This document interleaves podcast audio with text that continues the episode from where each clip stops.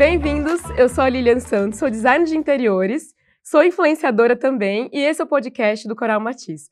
Hoje eu estou duplamente acompanhada, estou com duas pessoas que eu sou muito fã, admiro muito, que é o Alex e o André. Sejam bem-vindos, meninos. Lilian, recíproca é mais que verdadeira, somos seus fãs há muito tempo e oh, somos fãs da Coral também, a gente se sente em casa aqui.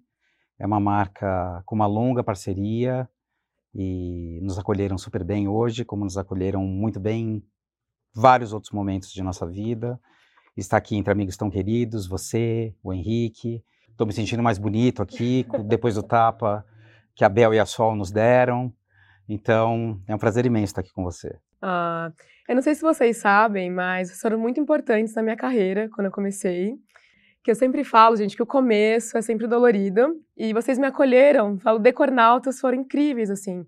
Vocês me acolheram, me direcionaram, falaram, olha, vai por esse caminho, vai por aquele. Eu sou muito grata, de verdade. Delícia vocês. ouvir isso, Lilian. A gente gosta, né, Alex, de de certa forma criar oportunidades, né, que são que eram escassas e que a gente entende que são necessárias para a transformação que a gente busca no mundo. E é um prazer ouvir esse feedback seu de verdade. Significa ah. que a gente está um pouco no caminho que a gente gostaria de verdade. Isso de compartilhar, de direcionar, que é tão importante nesse começo. Muito obrigada. Fiquei Imagina, super animada quando eu vi que seu, porque você vocês, é muito talentosa. É. Verdade. Ah. Então, mais do que merecido. Obrigada. Vocês são jornalistas, né? Quem não conhece o Decornautas tem um, é um estilo mais sincerão, eles falam bem legal, umas críticas interessantes. E como que surgiu esse nome, Decornautas? Como que começou vocês como dupla? Queria que você contasse um pouquinho pra gente. Pois é, na verdade, eu comecei como jornalista, imagine você 23 anos atrás, na Casa Vogue, era uma Casa Vogue feita de uma outra forma, numa outra época, era uma revista mais exclusiva, ainda não havia a Globo por trás do grupo, era um grupo menor chamado Carta Editorial, e ninguém escreve, e ninguém estuda jornalismo para escrever sobre a vida secreta das cadeiras, né? Eu queria escrever sobre política, eu queria escrever sobre música, eu queria mudar o mundo, né? Por isso estudei jornalismo. Mas aí eu fui trabalhar na Carta Capital, que era editada pela Carta Editorial, vizinha Vogue, e me descobri apaixonado por esse universo, né? Uh, não demorou para ser convidado pelo IG, você lembra, na época da Lembro. internet de escada? Nossa! E eu fui um dos primeiros colunistas uh, de design, né? Junto com a Lucila, da Casa de Valentina, e com a Cris, da Casa da Cris. Eu fui um dos primeiros blogueiros desse mercado, né? Uh, meu blog no IG se chamava Alex, Alex em Casa. E uma vez eu dei entrevista, e na época usava-se muito o termo internauta para se referir ao usuário da web. Então o jornalista perguntou: quer dizer que você é um internauta que escreve sobre decor? Você é um decornauta? Eu falei: é exatamente o que eu sou. Nossa, que interessante, surgiu assim a e adotei ideia do o nome, nome. E veio o André na sequência, Exato. que começou comigo na Vogue, mas passou por todos os veículos de moda também. Eu tive uma trajetória que foi paralela do Alex, teve início né, com a do Alex, Lilian. A gente começou com textos que o Alex me convidava para escrever na Vogue RG, que era uma revista como se fosse uma filha da Vogue, que era focada em registro social, uma revista sobre a sociedade paulistana. E tinha uma seção que chamava Destaque Internacional, que era uma parte da revista onde tinha entrevistas com grandes celebridades. Eu tive a oportunidade de entrevistar, por exemplo, a Beyoncé Uau. no começo dos anos 2000, quando ela estava ainda em outro momento da carreira dela, por conta dessa oportunidade que o Alex me deu, né, na Vogue RG. Depois disso eu me desprendi do Alex e fiz essa trajetória que ele disse na moda.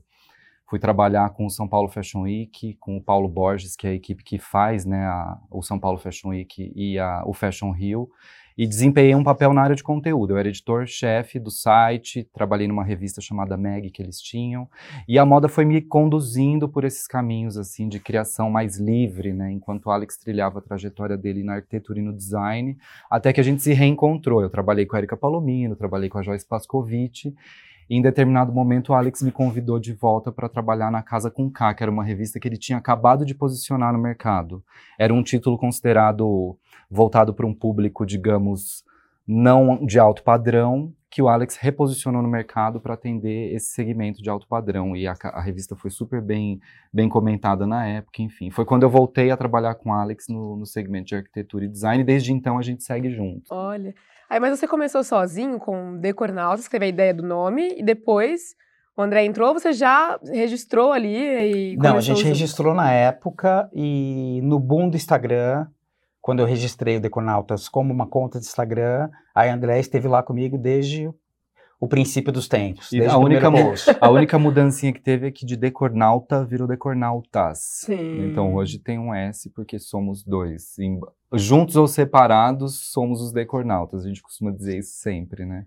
A gente Ah. atua de forma complementar no trabalho. E eu gosto muito do trabalho de vocês hoje, né? Que vocês são influenciadores também. né? Tenho a questão do jornalismo, mas também são influenciadores. Eu amo o conteúdo que vocês produzem com, né, com muita qualidade de execução. Tudo. Quando eu falo de decornatas para mim, eu penso em qualidade de entrega, assim, que eu, vocês se dedicam muito a esse conteúdo. E eu acho isso incrível, assim. Parabéns para vocês mesmo por esse trabalho. Obrigado. Tudo vem essencialmente da qualidade textual, né? André e eu somos ah, jornalistas da área escrita, da área impressa, propriamente dita. A gente gosta muito de escrever. E existem, inclusive, algumas fórmulas que a gente sabe que não funcionam no Instagram, mas que nós insistimos nelas, né? Quando a gente faz consultoria para uma grande marca, e a gente já cuidou de marcas que têm Instagrams com contas de 5 milhões de pessoas, a gente sabe que funciona e que não funciona. A gente sabe que textão, por exemplo, não funciona no Instagram. Mas na nossa conta, a gente não abre mão deles, porque quando você usa esse termo sincerão para se referir a nós, é exatamente a percepção que o mercado tem da gente. Então, a gente não acredita em conteúdos rasos, a gente não, não acredita em legendas superficiais. A gente procura levar para essa plataforma, ah, por mais que cada vez menos a gente tenha engajamento, Nossa, né? deu um desafio, né? É um desafio diário, Nossa, gente. Mas a gente tem essa qualidade da audiência, então a gente higienizou a audiência ao longo dos anos. Então, felizmente, todas as marcas importantes nos seguem, todos os arquitetos importantes nos seguem, ah, e nós nos tornamos formadores de opinião, de opinião mais voltados para este mercado, insider. E dessa forma a gente se sente um pouco mais à vontade para falar sobre cultura, entretenimento, ah, para falar sobre o viés ah, comportamental da responsabilidade social, da responsabilidade ambiental, da responsabilidade política do profissional de, de arquitetura. Então é quase um vespeiro, mas a gente não abre mão desse universo. E como a gente faz muitas outras coisas, né? Hoje nós editamos duas revistas, além da Popsy, que é a nossa própria revista, da qual somos publishers. A gente também assina a direção de conteúdo da Forbes Design. E a gente assina as revistas da Artefato, entre outros produtos customizados. A gente ah, tem um pouco mais de liberdade para levar a nossa verdade para o Instagram sem medo de retaliações eh, de qualquer ordem, né? Sem medo de ah, desagradar determinado alguém. Claro que ninguém quer ser ah, destrutivo. As nossas críticas elas sempre procuram ser ah, consistentes no sentido não de destruir o sonho de alguém, porque nós conhecemos profissionais que muitas vezes venderam o próprio carro para conseguir participar de uma casa cor. Sim, é que, Que são várias realidades. temos? A gente sempre fala disso com vocês mesmo. São várias realidades. Né? Exatamente, realidades muito diferentes. diferentes. O ponto de partida é diferente para Ponto de cada um. partida diferente. Então, ah, que direito eu tenho de chegar no ambiente e criticá-lo com um critério que seja o meu gosto pessoal? Nunca é sobre isso. É sempre sobre a responsabilidade da originalidade, ah, do combate à cultura da cópia, porque por conta da lei de fragilidade de patentes ah, no Brasil, né, a, a lei de patentes é muito frágil, aliás, a gente bate muito nessa tecla, a gente defende muito isso. Hoje em dia, muita gente acha que tudo nasce no Pinterest e no Instagram Nossa, bem na trabalheira que dá. e nega autoria. E, nossa, né? isso é terrível. E os princípios da ecologia, né, os princípios ah, ah, do comportamento humano, né, porque por ser uma profissão muito elitizada, e você sabe bem disso, é uma profissão quase impenetrável. Então isso gera pequenos feudos, e muitas vezes o comportamento do arquiteto, a responsabilidade afetiva com o outro, é eclipsada por conta desse comportamento. Então o trabalho que a gente realiza, ele passa por tudo isso, por defender esses valores de forma panorâmica. E isso gera alguma polêmica evidente. Sei, sempre vai. Acho que todo mundo que se posiciona acaba gerando. E falando em trabalhos, o mais recente de vocês é o diafragma, né, da, da arquitetura que vocês fizeram agora na DW. Eu queria que vocês me contassem mais sobre esse projeto que fez um, né, um burburinho assim incrível. Vocês, como foi o desafio? Que é um espaço muito grande. E como foi para vocês fazerem esse, né, esse projeto mesmo? Pois é, a, a gente assinou algumas exposições ao longo da carreira. Eu fui diretor do Memorial da América Latina uh, durante dois anos e lá eu adquiri uma experiência com curadoria de mostras, com direção de espetáculos. Então a arquitetura me levou para muitos outros caminhos relacionados à arte. E quando a gente recebeu esse convite do Laura Andrade, que para mim é uma das forças mais propulsoras desse mercado, por trás da DW, que finalmente mapeou o Brasil entre os grandes polos de design do planeta, a, a gente se sentiu muito desafiado por conta do tempo, era um período muito curto para executar. É sempre muito curto o tempo, né, para mostras assim, uhum. nossa. 15 dias para compor, produzir e arranjar um evento dessa magnitude. E é o maior evento da história da DW, né? São 5 mil metros quadrados, numa área totalmente work in progress, a gente estava trabalhando no meio de, de, escombros e tal, porque é uma área desocupada do Shopping Lar Center. E a gente contextualizou isso fazendo uma metáfora, que é a nossa especialidade, né, André? Exatamente. A gente gosta muito desse olhar mais poético. Então a gente fez um discurso uh, que era uma comparação entre o diafragma, que é um dos principais componentes da câmera fotográfica, porque ele, é ele quem dosa a luz, e o diafragma, que é esse músculo estriado entre a caixa torácica e a caixa abdominal, que é responsável por regular a nossa respiração. Então eu perguntei para, nós perguntamos, André e eu, para 35 grandes fotógrafos da arquitetura do Brasil, uh, qual foi o momento em que eles tiveram que prender o fôlego para fazer o retrato mais incrível uh, de suas carreiras. Então a gente trouxe tudo isso uh, em diferentes formatos, porque são NFTs, já para discutir um pouco do metaverso, que é um assunto super contemporâneo.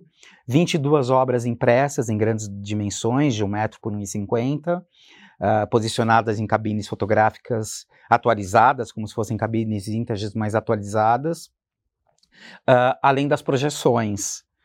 Né? Então a gente reuniu esse elencaço de, de grandes fotógrafos e cada um apresentando sua arte e as 22 obras serão leiloadas no dia 29, em prol uh, de várias obras assistenciais uh, que são geridas pelo Instituto Center Norte.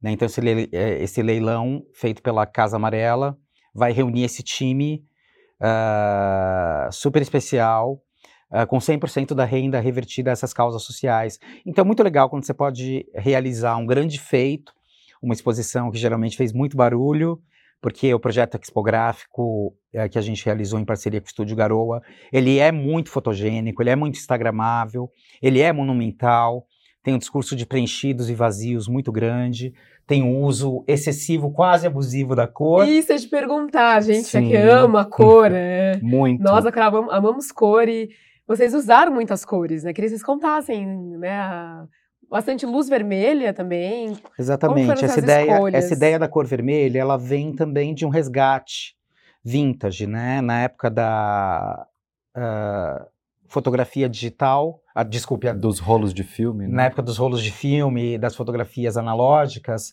a revelação dos laboratórios em infravermelho. Então a gente trouxe um pouco esse mood laboratorial. Então é como se você estivesse entrando pela exposição pelo diafragma, né? Desembocasse na lente da câmera e entrasse num grande laboratório que também plasma um pouco da estética das locações fotográficas. A gente se apropriou um pouco da estética do Lars von Trier, que é um cineasta da minha adoração, uh, em Dogville, que ele usa o filme com umas marcações no chão, por isso que tem esses números uh, superdimensionados marcando as cabines e ajudando na navegação. Como um espaço muito fluido, muito grande, ele precisava dessa fluidez na navegação. E a gente trouxe isso por meio desses elementos. Então o resultado é muito cenográfico, muito instagramável, que é uma palavra da moda, né, que todo mundo fotos, gosta. Uhum. fazer muitas poses. Com certeza. E tem feito bastante sucesso, felizmente, e fica aí em cartaz até o dia 30. A cor é um componente essencial, ela é quase um componente físico, né, Alex, da mostra, porque a arquitetura basicamente é esse jogo de luz e sombra, né? E a fotografia também é a escrita por meio da luz, né? O que é fotografar? É você escrever usando a luz como um instrumento. E tem tudo a ver isso, né, com esse ambiente da exposição. O Alex teve essa inteligência de preencher um espaço de 5 mil metros quadrados com nada, só com a cor vermelha Nossa. por meio das luzes. Então cria esse jogo visual que é como se você estivesse entrando assim naquele filme também, Uma Odisseia no Espaço, naquele momento vermelho em que ele encontra a inteligência artificial num ambiente quase sci-fi, quase ficção científica. Então é uma viagem mesmo. A exposição é uma imersão. É uma imersão. Como a gente entende que uma exposição deve ser, deve proporcionar uma experiência, né? É, só entra e se sente ali imerso, causa e reações, né? Exato. Não simplesmente mais um ambiente. E falando de cor, vocês gostam de cores no- nos projetos? Tem a casa de vocês que é toda colorida. Queria que vocês contassem um pouquinho como que foi essa definição dessas cores e como que é importante ter cor. Eu acho que a relação que cada pessoa estabelece com as cores, Lilian, vem muito das- da origem da pessoa, das referências que a gente vai colhendo ao longo da vida, seja na infância, na adolescência, na nossa formação acadêmica, quem tem a oportunidade de ter uma formação acadêmica, e quem não tem também é exposto a isso por meio de outras mídias que a gente vai tendo contato, por meio dos alimentos, por meio da natureza. Então, a minha relação com cor, ela é derivada muito disso, né? Eu costumo dizer que todo mundo nasce um artista plástico, porque a primeira expressão humana é o desenho, e é o desenho em cores. São os lápis de cor, o giz de cera, é a criança naquele ambiente de aprendizado se expressando por meio das cores e por meio das formas. E isso, de certa forma, é arrancado da gente em algum momento, é dito pra gente que isso não é possível, que só algumas pessoas conseguem sucesso, né, aferir sucesso ao seguir a carreira artística, que é uma mentira. E só, só algumas pessoas preservam essa relação com as cores, que eu, por exemplo, pre- preservei.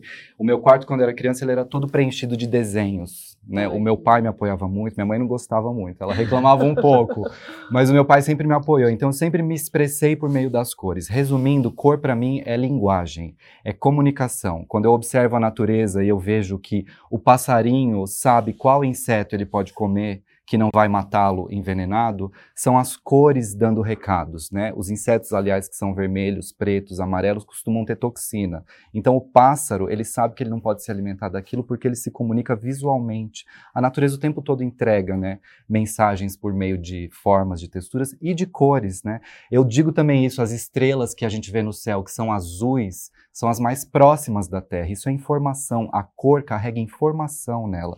Eu consigo saber a distância de uma estrela pela cor que ela emite. Nossa. Se ela for mais avermelhada, ela está mais longe. Porque a onda, quando viaja no universo, ela estica. E isso gera, o azul vai virando vermelho, né? Então, quanto mais longe, mais a cor vai te indicando isso. Então, cor para mim é linguagem, cor para mim é comunicação, e eu acho que isso está traduzido no projeto da nossa casa de várias formas, né? Alex? Que- e que casa maravilhosa, né? gente? Nossa. Eu vi, vocês vivem mudando, né? Esses dias eu vi que vocês mudaram de novo uma cor, acho que da sala, se não me engano, não faz um tanto tempo assim que vocês mudaram a cor de novo. Vocês acreditam nisso também, que a gente vai mudando e vai preferindo outras cores pelo, né, pelo estágio que a gente está na vida ou que a gente acredita naquele período? Como que vocês se conectam assim com, essa relação da- das cores, né, da, da casa de vocês? Pois é, nós somos coloristas por natureza. ah, eu acho que nenhum outro jornalista da mídia defende tanto o uso da cor quanto a gente. Porém, culturalmente, a gente também entende que existe uma, uma resistência grande do mercado. Então, esse trabalho de catequização do uso da cor que a gente faz com os arquitetos, a gente enxerga que demora um pouquinho mais a chegar no cliente. Porque uma resposta muito comum que o cliente enfrenta na hora que o arquiteto especifica a cor é: mas não vai ficar muito pesado? Eles têm muito medo de usar cor. Preconceito. Muito preconceito, que acho que só o bege é bonito, só o cinza. Exatamente. e aí a gente fica um pouco assim, poxa, mas pesado? O que que é pesado? Alguém vai carregar uma parede? Pesado em que sentido? Então nós aprendemos muito cedo, ah, mesmo tendo crescido em casas bege, porque tanto a geração do André, que é cinco anos mais novo que eu, ah, quanto a minha, né, a minha geração do final dos anos 70, a geração do André do começo dos anos 80, eram gerações que ah, já estavam apegadas a essa estética da colonização europeia, né? Porque a gente decodifica muito mais rápido aquilo que a gente assimila de fora, né? E o Brasil tem uma estética outra. Nós somos um país muito colorido por natureza. Nós somos um povo colorido. Nós somos um país tropical. A nossa fauna, a nossa flora, elas são extremamente exuberantes e coloridas, né? É diferente de uma paisagem europeia sépia, por exemplo. Mas a gente exportou esse modelo de viver em casas ah, em 50 tons de bege, ou 50 tons de cinza, né? Uh, gente acha que isso que é sofisticado, isso que é bacana e... E tem medo da ousadia. Então é. a gente defende muito o uso da cor para fugir dessa, dessa, dessa, dessa demanda. Então a nossa casa é muito colorida por causa disso. O André cita sempre uma frase do Walter, Walter que ele dizia assim, num livro que ele escreveu de, de poesias, né, pro, pro avô dele, que as coisas mais belas do mundo haveriam de ser as amarelas e as vermelhas. Uau. Isso é tão sensível, né? A gente está inclusive olhando para o amarelo e para o vermelho. A nossa sala é toda amarela e toda vermelha. E embora seja também uma cor muito usada em redes de fast food, para a gente ela tem outro significado, né? Pois é, todo mundo foi contra, todo mundo falou, vai ficar com cara de McDonald's. Eu falei, tudo bem. eu sou vegano, mas eu adoro McDonald's ai, enquanto ai. cultura pop. Então tá tudo certo. Mas é importante isso, a cor, ela para cada pessoa tem uma tradução diferente. Exatamente. Ah, tem vermelho, tem cara de iFood. Falando em vermelho, agora vamos falar da Casa Cor, do Espaço Coral, que vocês se emocionaram muito por lá. Do espaço do arquiteto Marcelo Solon, tava emocionante mesmo, muito bonito. E ele usou o vermelho. Pois é, é. Como que vocês sentiram esse espaço que é uma imersão também?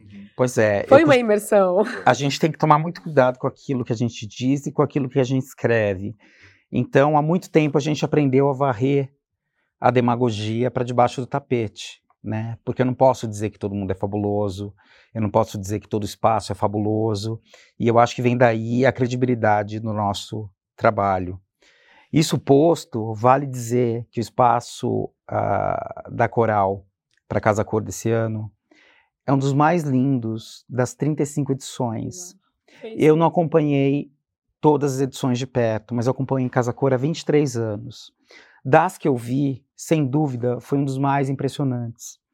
Uh, e eu me emocionei no sentido, uh, no sentido de se permitir viver uma memória, no sentido de se despir de certos dogmas, de certas teorias, de certas tendências, que aliás é uma palavra que a gente refuta, né?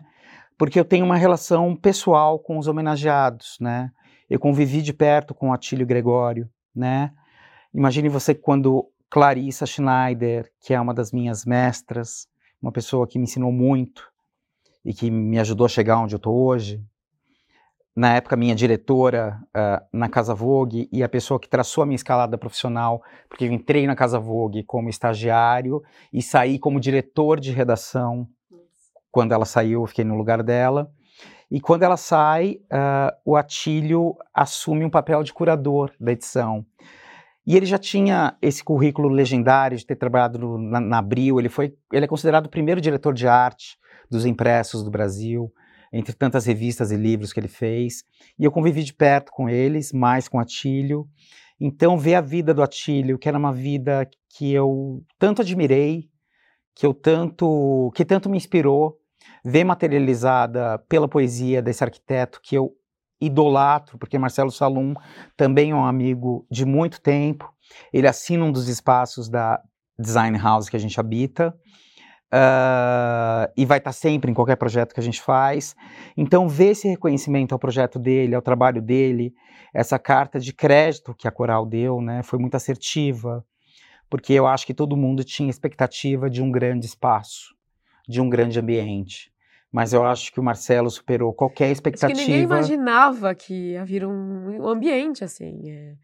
Ele foi muito criativo, né? Se conectou muito com a história do, do Atílio, do Gregório e como que ele trouxe isso através das cores, porque a gente pensa, ah, vermelho e azul. Imagina você fazer uma, uhum. né, um espaço tão amplo só usando vermelho e azul e ficou sofisticado. Né? Sofisticado, acolhedor e verdadeiro, né? Eu acho que a diferença entre os arquitetos que conseguiram uh, decalcar suas impressões digitais no mercado e aqueles que ainda não conseguiram é justamente isso: decodificar os gestos, anseios, desejos, vontades e sonhos dos clientes, materializando tudo isso em espaço físico.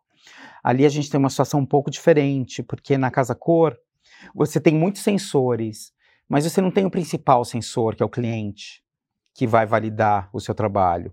Você tem limitação de espaço, você tem limitação de budget, muitas vezes você tem pedidos do anunciante. Uh, agora, esse vetor principal, que é o cliente, você não tem. Marcelo também não teve esse vetor. Marcelo escolheu homenagear alguém, e alguém muito produtivo, com um legado estético muito rico e muito farto, que poderia sugerir um milhão de caminhos. E o caminho que Marcelo trilhou uh, foi apenas um deles, mas ele conseguiu fazer de forma plural, panorâmica e arrancou suspiros. Eu abracei o Marcelo chorando no dia. Ah, como eu disse, foi emocionante mesmo. Como eu, eu disse, eu me, me despedi de qualquer estamento, de qualquer uh, uh, tentativa de ser aquilo que eu não sou. e o verdadeiro ambiente de decor, como a boa arte, exerce esse poder sobre você, de te desconstruir. Quando eu entrei no espaço do Marcelo Salom esse ano, eu fui desconstruído. Exato, é, foi Que isso. honra, assim. Eu representando a coral, eu fico emocionada também, porque realmente foi um dos espaços, assim, acho que um espaço mais lindo que eu já vi na vida.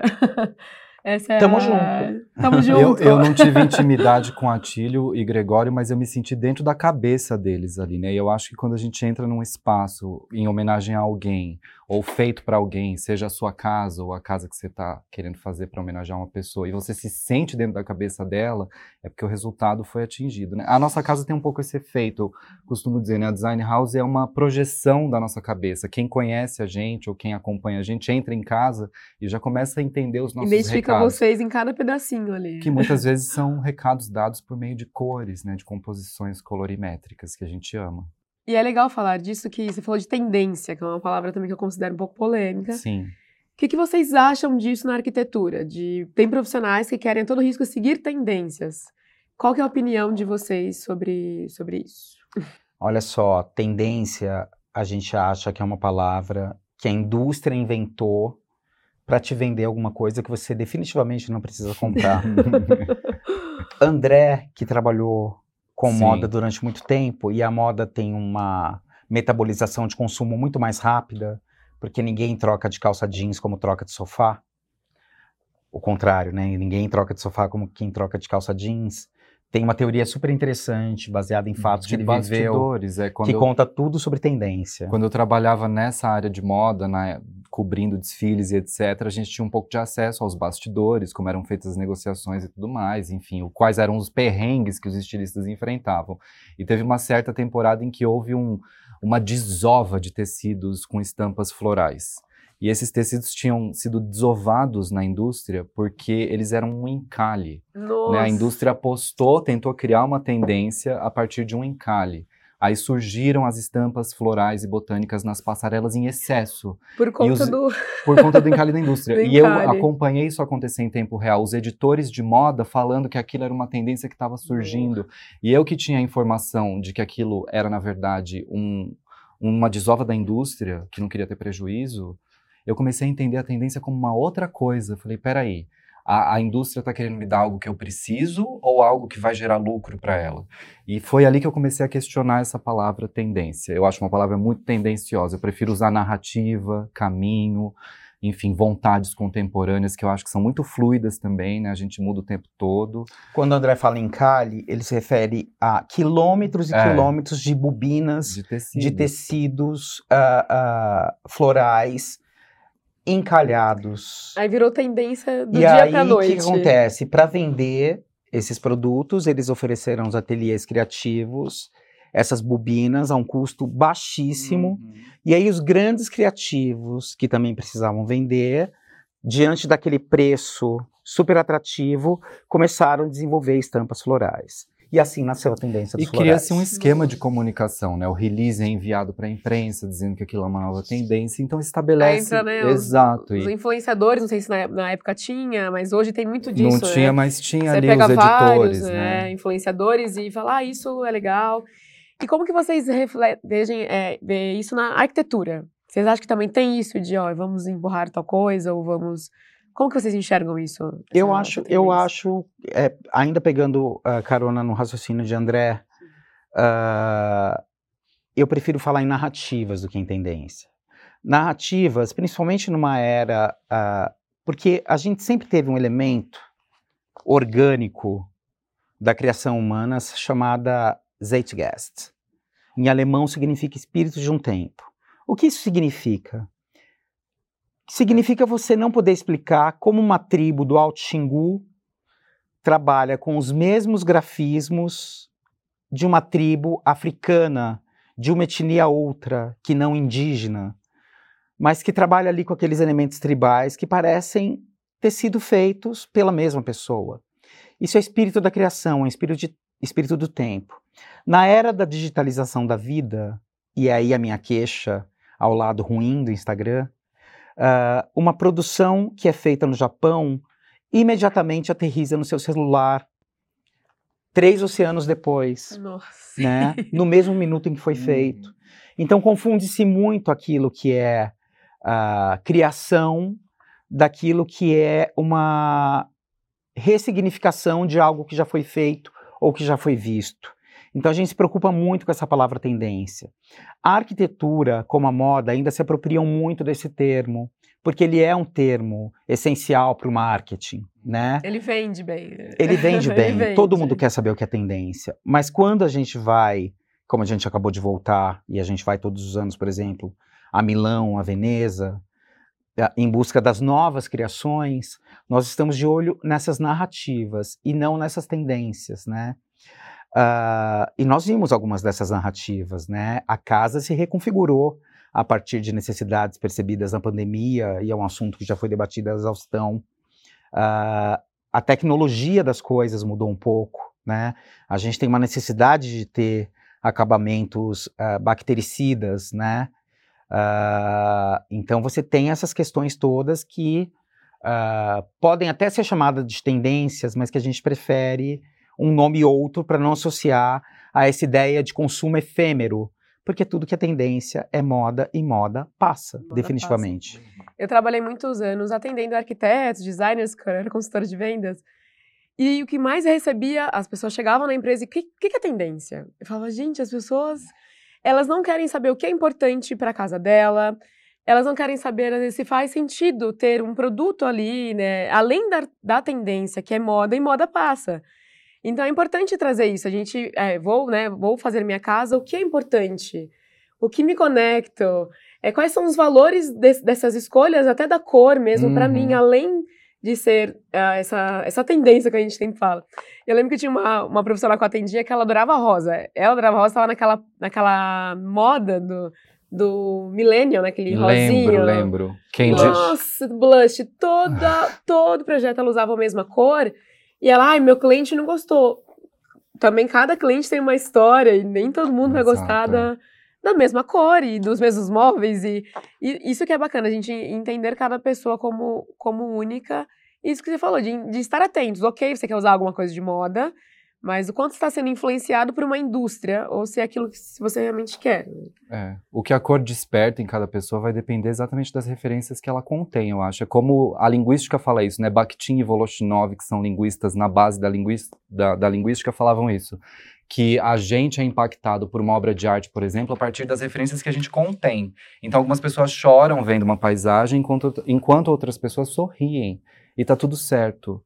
Porque a obra de arte tem esse efeito em cada um. A cor também tem esse efeito. Então, para algumas pessoas vai ser eletrizante, para outras menos. Eu acho que passa por nós também essa desconstrução, né? A gente estava comentando antes de entrar aqui nos bastidores que eu acho, por exemplo, que as pessoas têm medo de cor pelo mesmo motivo que elas têm medo de barata.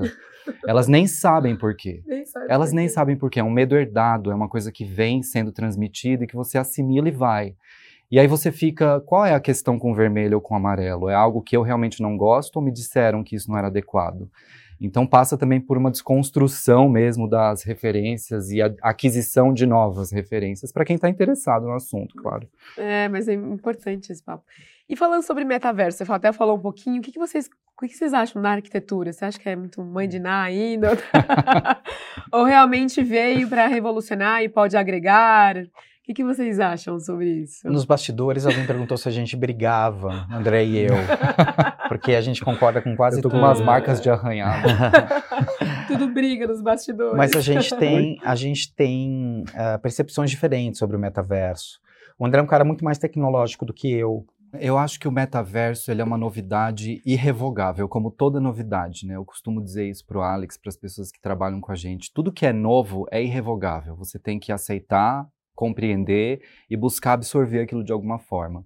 E eu acho que a arquitetura vai ser, já é, né, um dos segmentos que está capitaneando essa revolução digital por conta dessa afinidade que a gente já tem com essas construções digitais que vem desse universo dos games, por exemplo, simuladores de realidade, ou então esses jogos em que a pessoa podia construir uma casa, construir uma cidade, construir um personagem. Então tinha a composição das roupas, tinha a composição do decor, tinha as paredes, tinham as ruas, as cidades. Então essa geração está muito habituada já a isso, né? Então é muito natural que a arquitetura e o design e a moda, né, que faz parte do design, estejam nessa proa. As artes também, né, a gente está vendo essa grande revolução dos NFTs, que é a digitalização das obras de arte.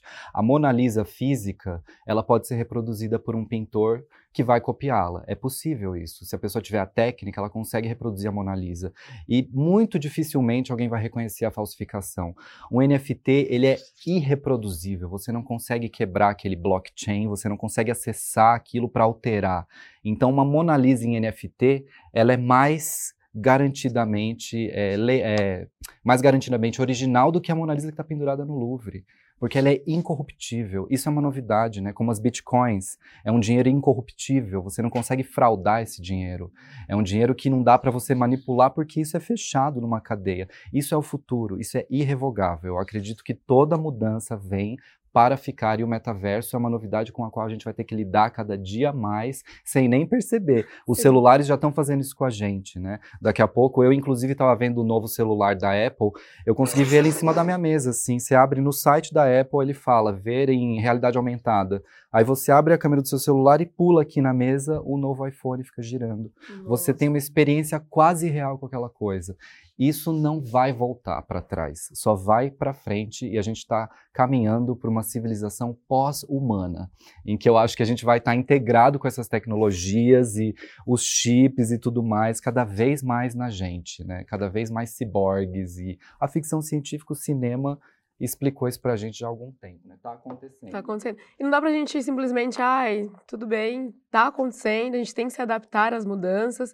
Esses dias tem uma influenciadora que eu sigo que ela fez um lançamento de uma linha de cosmético no metaverso, assim. Você Sim. entrava, você cadastrava, entrava no metaverso para comprar a sua linha de maquiagem.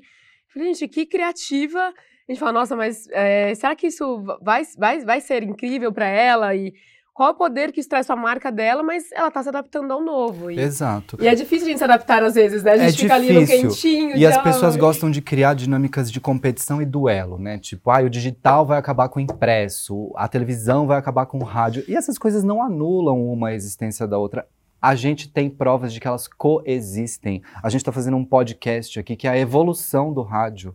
Então, né, é uma mistura de televisão Sim. com rádio. As coisas não terminam porque novas coisas surgem. Elas apenas passam a coexistir e vão evoluindo. A gente está diante disso aqui, né? Diante disso. Eu acho que o metaverso é essa nova novidade a, a qual a gente vai ter que se adaptar. E quem se adaptar antes sai na frente. É igual as redes sociais, né, meninos? É falar ah, agora é só vídeo. E assim, é super cansativo produzir um monte de vídeo, mas é a realidade. Deus, pior é editar. Digo, é pior é editar e falar, ai meu Deus, que preguiça. Mas é, essa é a realidade, não adianta. É, tem muito post, foto, a gente gosta, também gosta, mas tem que ter vídeo também, que tem que pular tem que no rio e vai. Eu falo, a contemporaneidade é um rio que está passando na nossa frente. Se você ficar à margem desse rio vendo passar, você vai perder o Você tem que se jogar, tomar caldo, você vai ficar desacordado, vai se afogar um pouco. Ali na frente alguém te ajuda, põe você num bote e você segue. O que você não pode, na minha opinião, e o que eu não faço, tá? É ficar à margem, observando esse fluxo passar. Eu me jogo mesmo e o metaverso Tô tentando entrar totalmente Uau. nele. Daqui a pouco eu me desmaterializo e você Cadê? Um... o, André, o André virou um aglomerado de dados, né? Incorruptível. O André é um gênio da edição, os videozinhos, os deconautas. É até legal como vocês fazem, né? Essa, essa divisão né, no dia a dia. Eu sou mais o cara do texto e de metade das ideias. O André responde por, embora também escreva lindamente, ele responde por metade das ideias e 100% dos vídeos. Ah. Né? Eu acho que o Alex ele responde tem por uma... mais da metade das ideias, na verdade. Porque o Alex, ele é aquele, sabe aquela tudo em um? Ele é o criativo que entende do mercado, que tem a visão da coisa pronta, que enxerga tudo que precisa ser feito para viabilizar e tem essa visão genial de quem já dirigiu Elza Soares, de quem dirige a Baby, o Pepeu, enfim. Ele tem uma coisa de arte forte que eu eu nunca vi em outra pessoa essa união do gênio artístico com o gênio da produção, com o gênio da execução, com o cara que é agregador, é muito generoso, enfim. Ah. Eu, eu tô aqui hoje por várias oportunidades que ele foi criando para mim. Né? Então, essa coisa de eu, eu ter os meus talentos é porque ele foi dando vazão mesmo para mim, sabe, Lili? Ai, que E eu acho importante. Eu discordo, eu acho que ele que é o gênio, mas enfim. uma rasgação Você está, você está girando, você está Dois gerando uma briga aqui. Lilian. Olha só. Ah lá, a gente se desentende. Eles colocaram a capa, essa capa maravilhosa que vocês fizeram. Essa gente. capa da Isa Da tem uma Isa. história incrível, né, Alex? Porque a foto original era outra e isso foi, assim, um acaso que favoreceu a gente de Um uma forma acaso que primeiro quebrou É. nossas pernas, É. porque a gente estava falando sobre a digitalização da vida e sobre essa cultura da cópia, que é muito Exato. comum no mercado de decoração. Mas nós demoramos dois meses para elaborar uma capa espetacular com a Isa.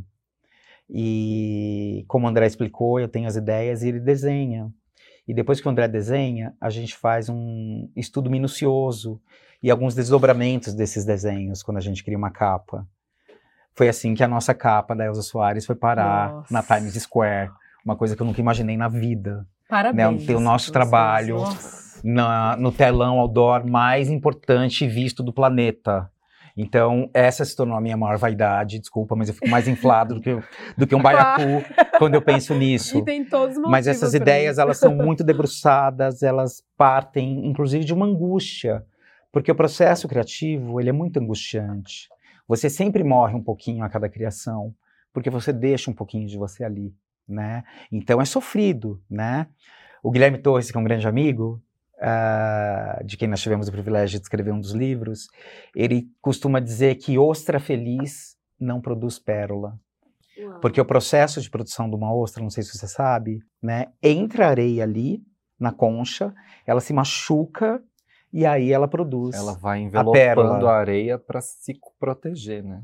E com a gente não é diferente. Eu sofro, eu choro, eu grito, eu dou piti. ah, eu morro em cada produção que eu faço. Eu não sei quantas vidas eu tenho. E é feito dessa Milhares. forma. Tem que ter milhares. Essa capa da Isa, a gente estudou minuciosamente, nós chamamos um dos nossos ídolos, que é o Zé Renato Maia, que é o maior diretor de arte que eu conheço, para fazer o estudo de cor. Depois que a gente tinha a ideia, a gente precisava fechar com a combinação perfeita de cores. E o Zé Renato chegou numa combinação inacreditável, ah, inspirado no Black Exploitation, porque Zé Renato, inclusive sobrinho do grande Tim Maia, ah, tem essa questão racial e é um discurso nosso. Essa edição era totalmente antirracista, todo o conteúdo dela foi antirracista. E aí a gente ah, criou uma linguagem, inclusive ah, colorimétrica, muito bem estudada, e nós levamos tudo isso pronto. A Isa pirou, Nossa.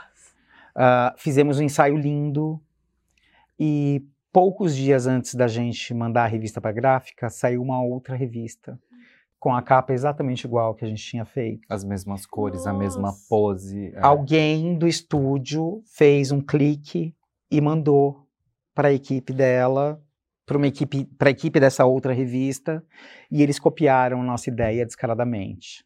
Nossa, Eu tinha dois caminhos, ou processar essa revista e demorar, porque era um grupo muito grande, e demorar ali para provar que realmente tinha tudo e que era um uso indébito, uma, uma apropriação indébita de uma imagem que tinha uma autoria, que tinha uma criação, que foi estudada, que houve um investimento, ou eu podia criar uma outra capa a partir das outras fotos que eu fiz. Eu fui para o segundo caminho. Claro que, como sincerão, eu botei a boca no trombone, provei para todo mundo que a gente estava certa, que, que estávamos certos, não processei o veículo, que era muito grande, mas fiz essa pessoa levar uma bronca do seu chefe, porque o veículo era muito sério e jamais teria feito isso. Né? Porque um veículo não precisa pagar um profissional para roubar a ideia de outrem, né? Então, essa capa foi premiada internacionalmente e tal, mas ela não era a minha primeira opção e veio desse desgaste. Então, por trás dos E bastidores, Você acha que essa capa tudo ficou isso. melhor que a primeira que foi Eu- copiada? hoje O, o André acho, acha que eu sim. Eu ainda prefiro a primeira porque eu sou muito apegado às minhas ideias originais, Ah. né? Uh, mas eu acho essa capa belíssima. E quando veio o prêmio, nem quando veio o prêmio, eu me convenci de que essa era melhor. Essa, mas sem dúvida é uma belíssima capa. Essa capa com a Isa é pré, por exemplo, George Floyd. Foi antes daqueles acontecimentos, Nossa, né? sim. E é Foi uma muito capa. É gente, uma capa né? verde, amarela, ela tá gritando, daqui eu não discuto, é o Brasil que eu quero. Veio essa narrativa, nasceu uma narrativa nova a partir de um problema que surgiu. Eu acho que o processo criativo também muitas vezes é isso, é você contornar esses obstáculos que vão ser colocados no seu caminho. E eu concordo com o Alex, o universo ele não nasceu de um sopro, ele nasceu de uma explosão tão grande que até hoje faz tudo girar. Então eu não acredito que nada venha do nada, que nada venha de algo suave. A gente precisa empenhar um esforço e o resultado vai ser igual ao esforço que foi empenhado, geralmente. Eu acredito muito nisso, de, de- de, é, você teve uma dificuldade, você rapidamente foi lá. Claro, a gente vai ficar chateado, afinal, copiaram a ideia de vocês. Mas vamos fazer outra capa e bola pra frente. Eu acho. E empreender também é isso. A gente Eu tá até falando num comecinho. Gente, a gente tem que ter essa, essa resiliência de, olha, não deu certo aqui, deixa eu ir pra cá. E ter esse fôlego sempre. De... A gente tem que fluir. Exato. E tendo várias ideias, né? É, quais são os ídolos que vocês consideram, assim? Vocês têm um Ah, ídolo que fala, ah, eu amo, adoro essa pessoa, me inspirei muito nela. Olha só, eu costumo dizer que a arquitetura é a mais humana de todas as artes. Então, antes de mais nada, eu enxergo a arquitetura como arte. Aliás, a arquitetura, no manifesto ah, do Ricciotto italiano, ela é a primeiríssima das artes, né? Ah, o cinema, por exemplo, que é outro assunto da minha duração, eu cheguei a estudar cinema e eu trago muito dessa linguagem para as revistas que eu faço, é a sétima arte, né?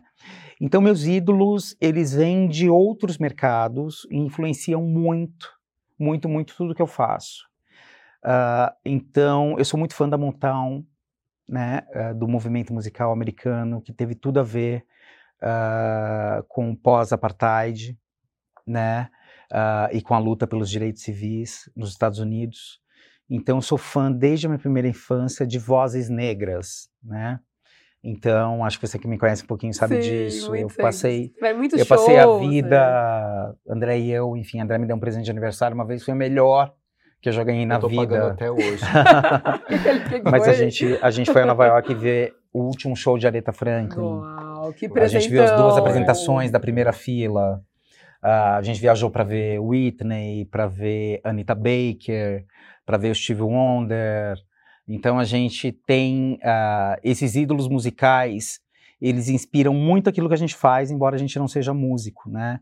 Na arquitetura, claro que a gente admira muita gente, mas eu não tenho nenhum, ah, nenhuma idolatria como eu tenho por essas divas e por esses divos. Eu adoro Zaha Hadid, adoro Legorreta, mesmo os contemporâneos, eu adoro Márcio Kogan, eu me envergo para tudo que ele faz, o Isai, o Arthur Casas, o falecido Aurélio Martinez Flores, o Paulo Mendes da Rocha, que eu tive a oportunidade de entrevistar algumas vezes, o Niemeyer, que eu também tive a grande sorte de entrevistar. Então a gente enxerga essas pessoas como seres ah, superiores. Né? Agora, idolatria de, de ser ídolo mesmo, eu tenho por esses grandes nomes da música. E por alguns cineastas E também. tudo é arte. Tudo é arte, Tudo é é. arte, tudo inspira, tudo vai ajudar você naquela Tudo criação. inspira. Eu tenho ídolos, por exemplo, que o, o grande ídolo que eu tenho, gente, o Alex, ele me traz essas referências muito. Então, quando eu conheci o Alex 22 anos atrás, ele se tornou uma grande referência para mim, porque ele, por exemplo, abriu minha visão para esse campo que ele te descreveu agora, da música preta norte-americana, que abriu o campo para a música preta brasileira, e eu fui me expandindo nesse sentido por conta do Alex. Várias referências ele trouxe para mim, como o Almodóvar, que ele nem citou, mas que é uma referência super forte pra gente. O Tarantino, que era um cara que eu já curtia, mas que convivendo com o Alex, eu comecei a entrar mais nas, nas narrativas tarantinescas, no uso das cores, nos planos de gravação. A gente, quando assiste um filme, a gente assiste várias vezes a primeira vez para se divertir, e depois com esse olhar técnico de que câmera é essa, que corte é esse, que transições são essas, olha esse lettering que entrou agora.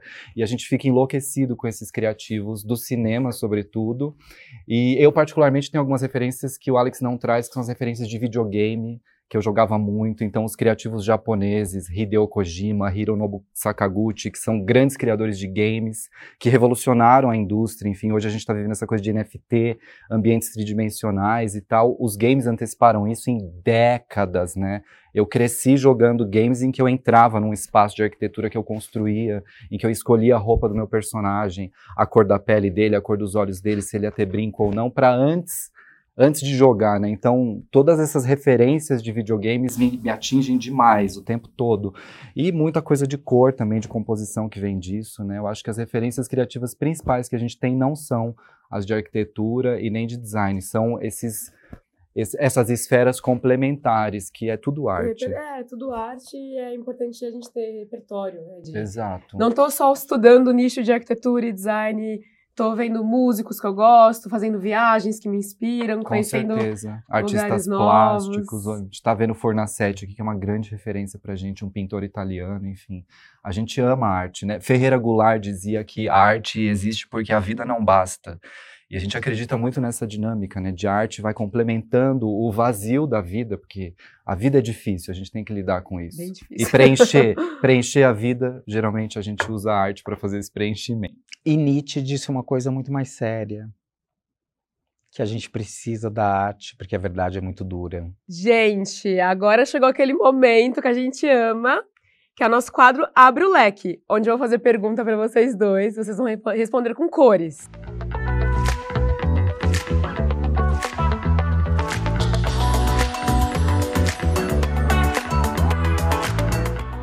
Vamos lá.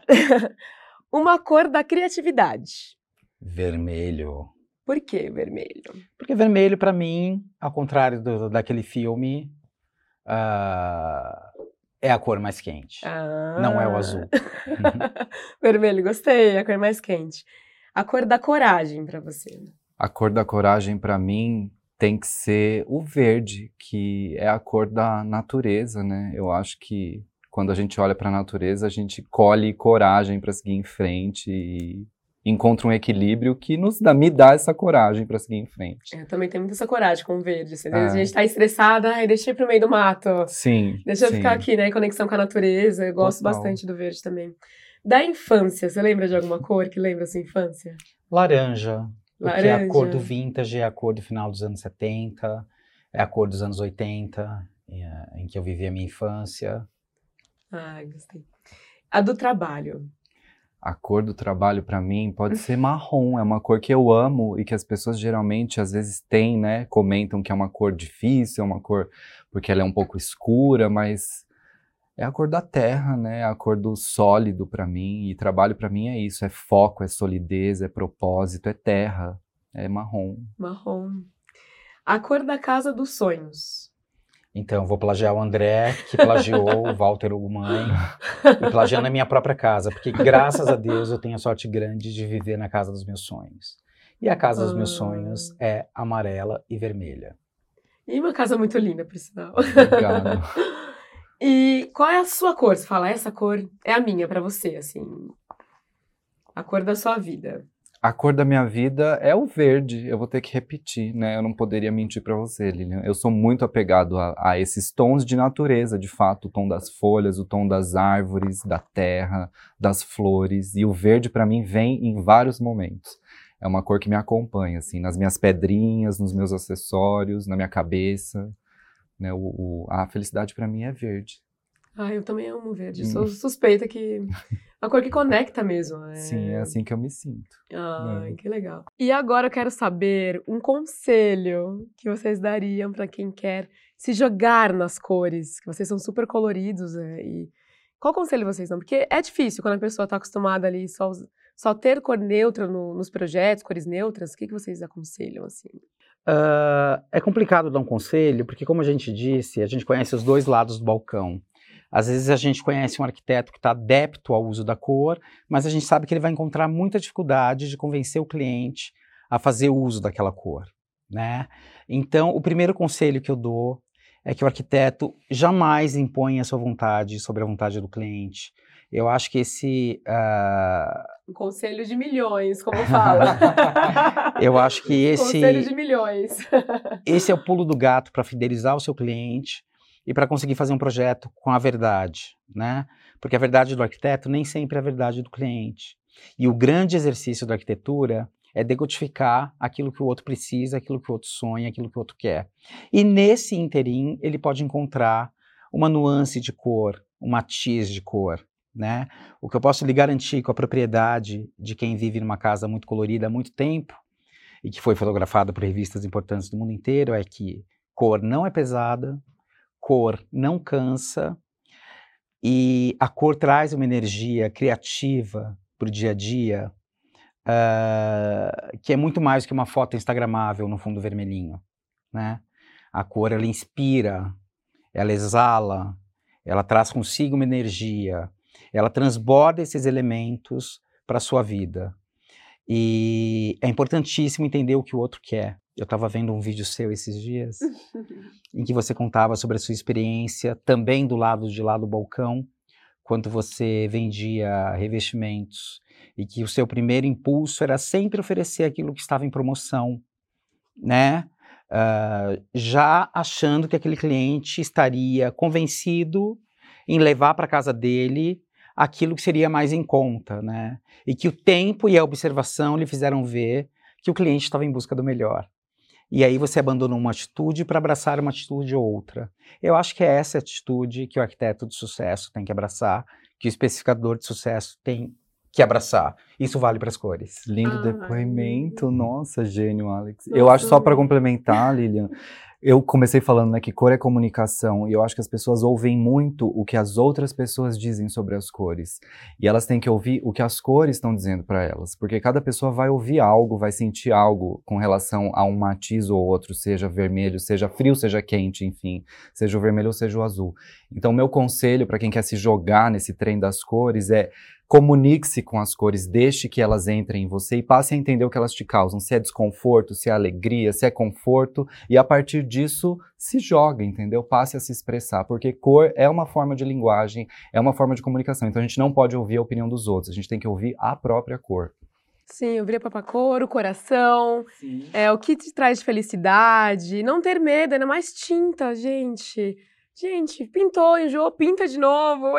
Exatamente. é importante a gente ter, né, se conectar com aquela casa, aquele espaço e, e não ter medo mesmo de, de ousar. Que, que lindo, eu amei que vocês falaram. Foi uma, uma lição que eu aprendi toda. com o Sig Bergamin, que eu acho que continua disparado sendo o maior colorista do Brasil, né? Inclusive não é o nosso embaixador aqui do Caramatiz. sim, exatamente. Amamos você, Sig. Ele, ele diz que não existe decoração nem transformação mais rápida, ligeira e rasteira do que uma boa demão de tinta. Então, ouça o mestre. Olha, ó. Acho que podemos finalizar. Gente, foi incrível receber vocês aqui. Nós que agradecemos. Muito obrigada Obrigado. mesmo. Eu queria que vocês falassem um arroba de vocês para o pessoal seguir. Claro, ó, podem seguir a gente lá no arroba Decornautas. Na nossa bio tem o arroba do Alex e tem também a minha arroba pessoal no Instagram, arroba Decornautas. Tem muito conteúdo legal, tem polêmicas, tem tudo que a gente gosta de ver. É um Instagram muito bom de seguir. E também aproveitando, gente, sigam o meu Instagram Revestindo a Casa. E não deixe de seguir todas as redes da Coral, que também tem muito conteúdo bacana pra gente. E não se esqueçam de fazer o cadastro no programa Coral Matiz. Gente, muito obrigada. Olha, até o próximo episódio. Um grande abraço para vocês. Coral.